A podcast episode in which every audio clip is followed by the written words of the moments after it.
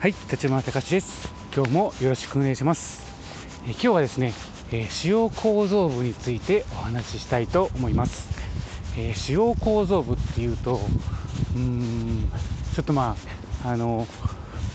気覚えがないかもしれないんですけども、まあ、建築基準法上ですね、えー主要構造部っていうのがあって、まあ、それともう一つ構造体力上必要な部分っていうのがあるんですけども、まあ、あくまで構造的に、えー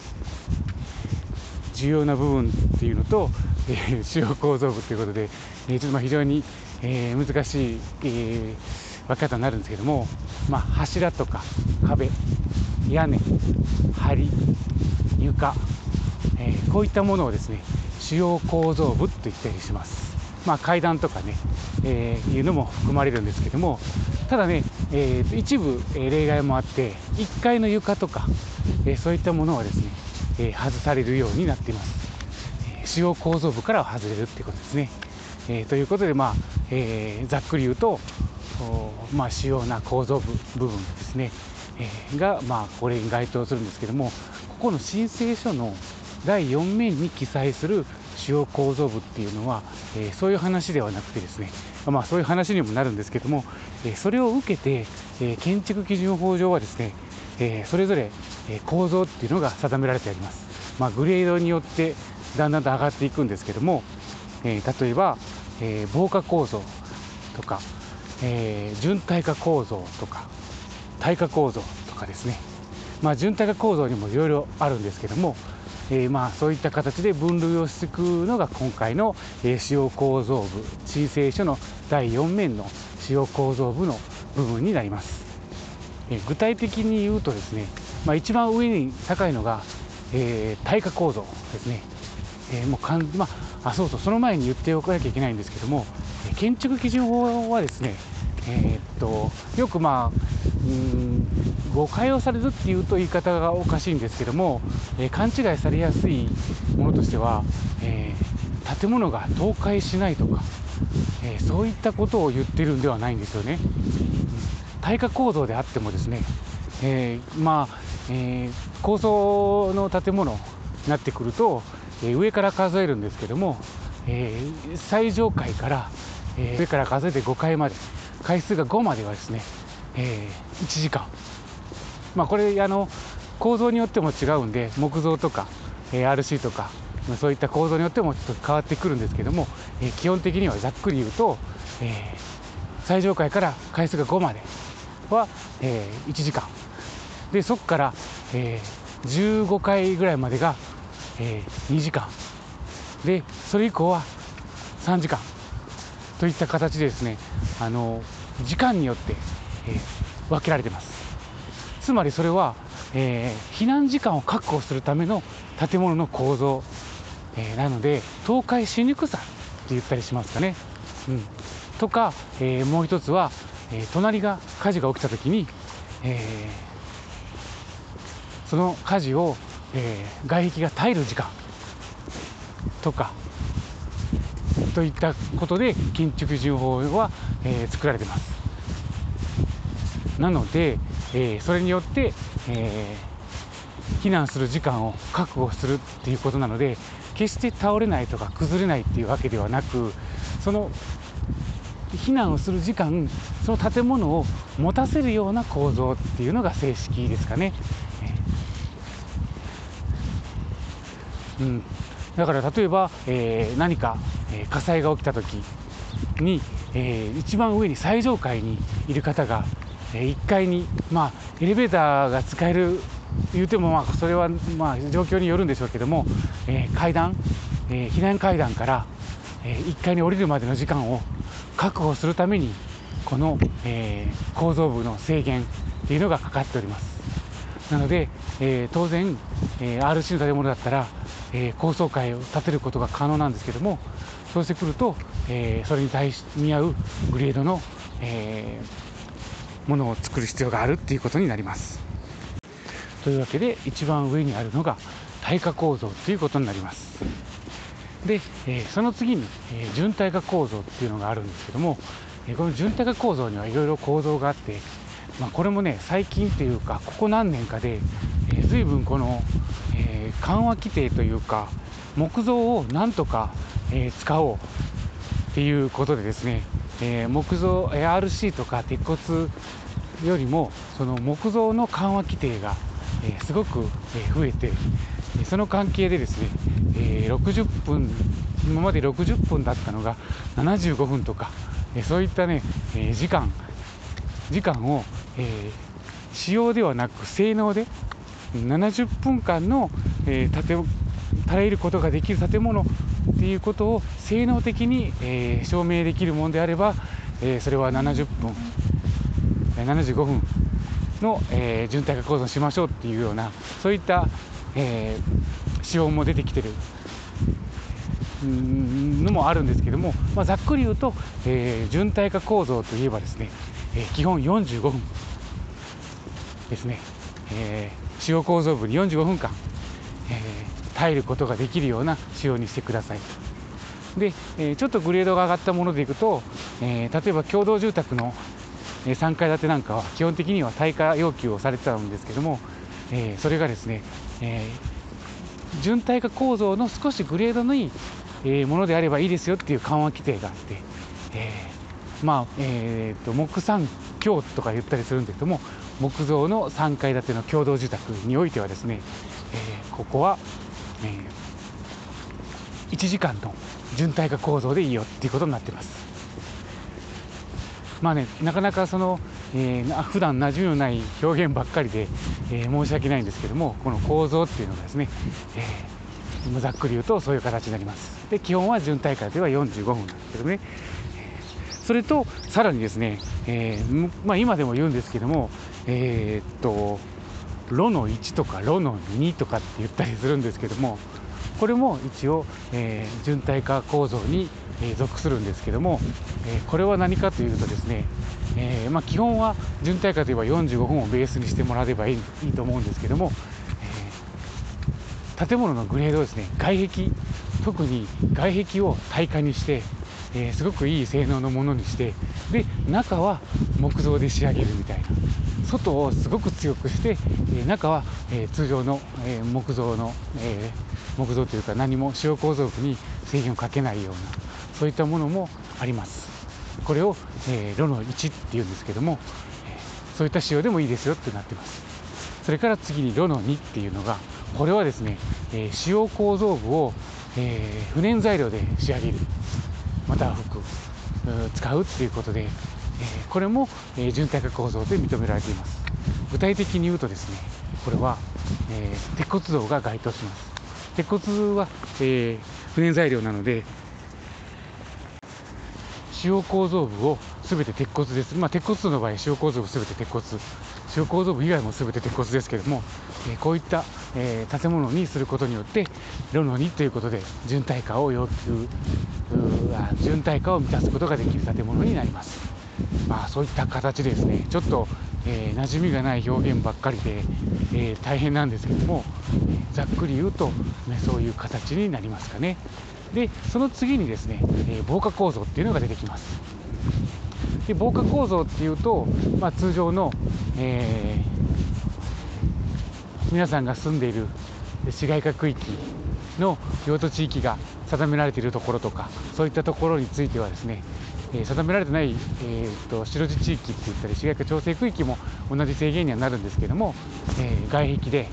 なおかつ延焼の恐れのある部分っていうのは例えば道路だったら道路の中心から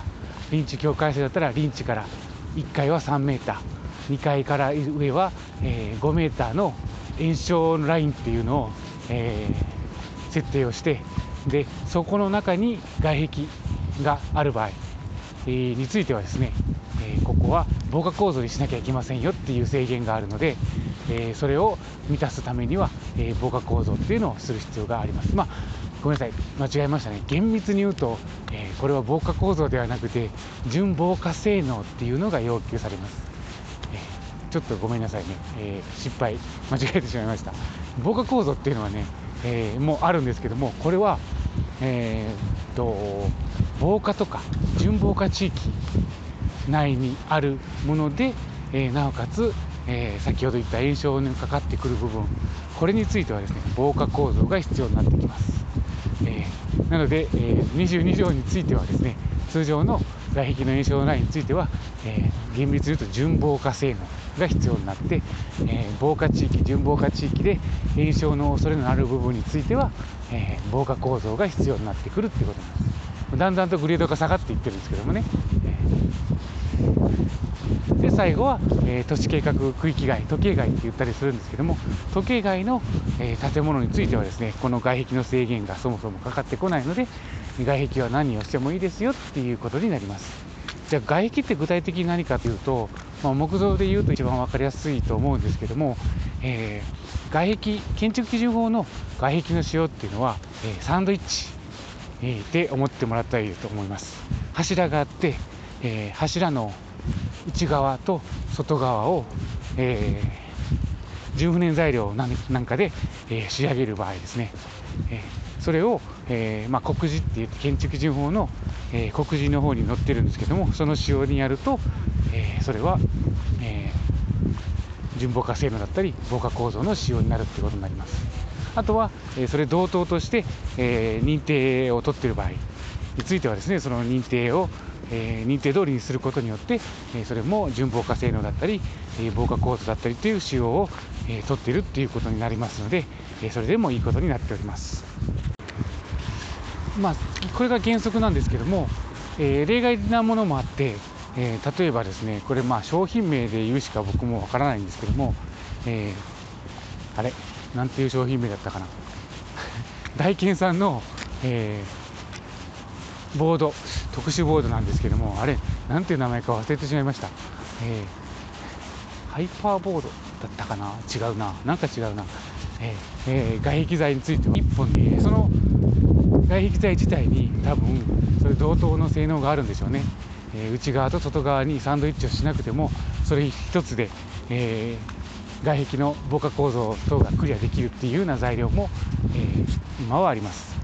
これ、え、っと別にそんなことしなくてもって思う時もあるんですけどもこれがね意外に、え、っと外壁の部分っていうのは難しくて、え、先ほど言ったように外壁にはですねえ、制限かかってくるんですけども外壁じゃないところは制限かかってこない、まあ、当たり前なんですけどね、え、でそう考えた時に、うん、例えばうんとお風呂場の、まあ、最近はねユニットバスが多いんですけどもユニットバスってね、えー、建築で建物は、え上部躯体検査っていうか、え棟上げをした時に柱の軸組み等が完成をしてさあ今からって言った時にまずサッシとえー、っとユニットバスを設置する工事から始まるんですよね。でその時に、えー、ユニットバスをつける時にはですね当然、えー、っとユニットバスから先につけるんですけども通常の流れとすると、えー、外壁を張ってでそこに、えー、外からと内腹内からとっていうふうに施工するんですけども、えー、ユニットバースについてはですね意外にその外壁をよりも先に立てかける、えー、作る設置する必要があるのでその時にですねその外壁の内側、えー、室内側に、えー、ボードをねはめてないケースがどうもあるようで意外に他のとこはちょうどちゃんとしてあるんですけどもそこだけは、えー、してないケースが意外にあるみたいで、えー、そうするとですねそのユニットバスの部分だけはですね、えー、外壁の構造ではなくなってしまうのでもしそこから、え火事そこからというかその外壁っていうかその隣の建物が火事になった時にそこから火が来るとですね、え必要とされる性能の時間その外壁が耐えれないことになって、えー、そこから内部に、えー、火災が発生し、えー、大火事につながってくるっていうケースもあると思います。これが1点目ですね。でもう1点はですね、えー、基本的にはうん外壁があって外壁外から見ると上側には軒があってで、えー、軒裏があったりするんですけどもこの外壁っていうのはどこまでかっていうと、えー、基本的には軒裏までなってるんですね軒裏は軒裏の制限がかかってくるので、えー、用途によってはですねただ、えー、外壁までは先ほど言った防火構造をつけなきゃいけないので設置をするんですけども、えー、基本的にはですねその天井までを仕上げるっていうのが大体なんですよね。で天井まで仕上げると、えー、そこから上はのきらの部分になるので、まあえー、外壁の制限は外壁は当然設置はしてるけども裏の裏張りも、えー、ちゃんとボードが張ってあったりするんですけどもこれが、えー、妻側分かりますかね？あの三角になってるところですね。ハフなんかがあるところとか言えばちょっとイメージしやすいかなと思うんですけども、えー、その部分についても当然外から見ると、えー、外壁は外壁なのでその内張りは、えー、しっかりと外壁の SN を満たす必要があるので貼らなきゃいけないんですけどもどうもね天井で止まってるケースもあるようです。今はあんまないのかな、え20年前私が確認申請を、えお手伝いするようになったところにはですね意外にそういうものはあって、うん、あのよくお客さんに、えここの部分については気をつけてくださいよっていうふうな、えことを言ってました。これもね非常に難しいんですけども建築基準法上は特例っていうものがあって、えー、設計のとか検査の審査を審査側としては要しないっていう部分になるんですよね。なので明示する必要はないし、えー言う必要もないんですけどもただ建築基準法はちゃんと守ってねっていうことでそういう存在だったんですよね、うん、なので、えー、まあ聞かれれば当然答えるんですけども、うん、図面に書いてないものであればですね断面図も金ばかりもついてないので、えー、つける必要は本来ないので木造の2階建ての住宅で、えー、建築士さんが設計管理したものについてはですね、えそういった物件については、えずっと言ってたんですけどもただ、えー、そういったことがあるっていうことは聞いていたので、えー、それをそれからはですね、えー、周知するように、えした感じではあるんですけどね。ただですね、えさっき言ったように大健さんのパワーボードか思い出しました。パワーボードだ、うん、大健さんがですねパワーボードっていうのを開発をして、え認定を取ってですね、えその時に書いてあるんですよね。えー、っとパワーボードだったらのき、えー、っとユニットバスの裏側とか、えー、妻側の、え裏側にも、えボードを貼らなくても、え外壁を設置すればそれで防火構造になりますよっていうことを謳って、え商品を売り出していた感じでしたねその当時。だからあのカタログパンフレットチラシっていうのは、えー、すごい助かりましたね。イメージもしやすくてですね、えー、こんな感じで。ただパワーボード推しなので、えー、パワーボードを押すわけにはいかなかったんですけどもまあでもこういった材料もありますよっていうことでお話ししたことはありますかね。まあそういった形でですねこの、え使用構造部についてには、えなかなか、うん、難しいとこではあるんですけども、まあ、今回申請書の記載方法っていうことで、えー、ちょっとこういう形になったんですけども、え今後、えー、分かりやすくですね、え説明する機会を設けてと言いながらまだ1回もそういう話をしてないんですけども、えこの申請書が終わったらですね、えその都度、大事だ大事だなと思うところがあればですねやっていきたいと思いますので引き続き聞いてもらえたら嬉しいです。というわけで今日は以上となります。最後まで聞いてくれてありがとうございました。今日も一日お元気で